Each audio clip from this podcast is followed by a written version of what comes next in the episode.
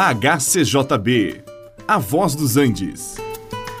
Você vai ouvir agora Meditações com o Pastor Victor.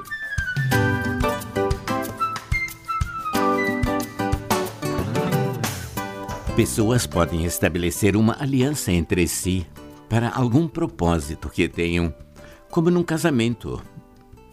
Podem também se aliar para um fim de negócios. Muitas vezes a história relata como povos se aliaram contra outros numa guerra. Essas alianças, depois de alcançado o propósito, com frequência deixam de existir.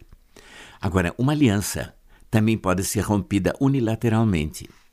Quando uma parte não cumpre a sua obrigação, a outra parte também não está obrigada a cumprir a parte dela. Na Bíblia, nós encontramos ainda um outro tipo de aliança. É uma aliança estabelecida entre Deus e uma pessoa, ou então entre Deus e um povo, ou ainda entre Deus e um grupo de povos de várias nações. Vejamos algumas destas alianças. No livro de Gênesis, capítulo 9, Ali nós lemos que Deus disse a Noé e aos seus filhos: Eis que eu estabeleço a minha aliança convosco e com a sua descendência. Esta aliança determinava que Deus não destruiria nunca mais os seres vivos da terra por meio de um dilúvio.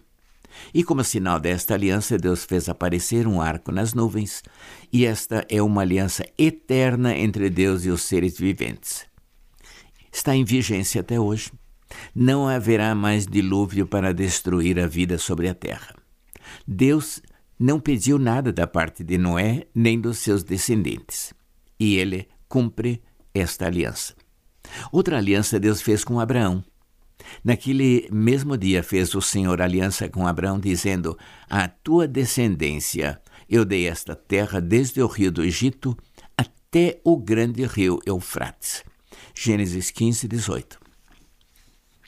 Agora, nem toda essa terra pertenceu a Abraão e a seus descendentes dele quando vieram do Egito, onde ficaram por mais de 400 anos. Quando saíram de lá, ainda tiveram que peregrinar por 40 anos pelo deserto e depois de entrarem na terra que lhes havia sido prometida, eles não a conquistaram totalmente. Por esta razão, Deus também não estava obrigado a entregá-la totalmente. Somente a parte que eles conquistaram seria deles. Israel não manteve a sua parte na aliança, e isto foi a razão pela qual não desfrutaram da promessa total de Deus. Deus fez ainda uma outra aliança com Israel quando estavam junto ao Monte Sinai.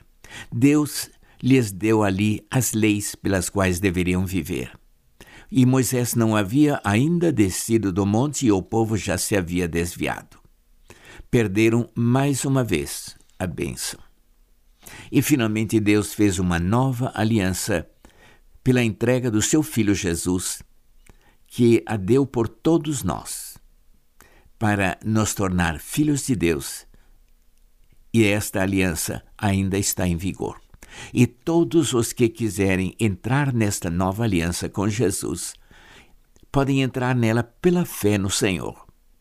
E nós então teremos as promessas de Deus que duram por toda a eternidade.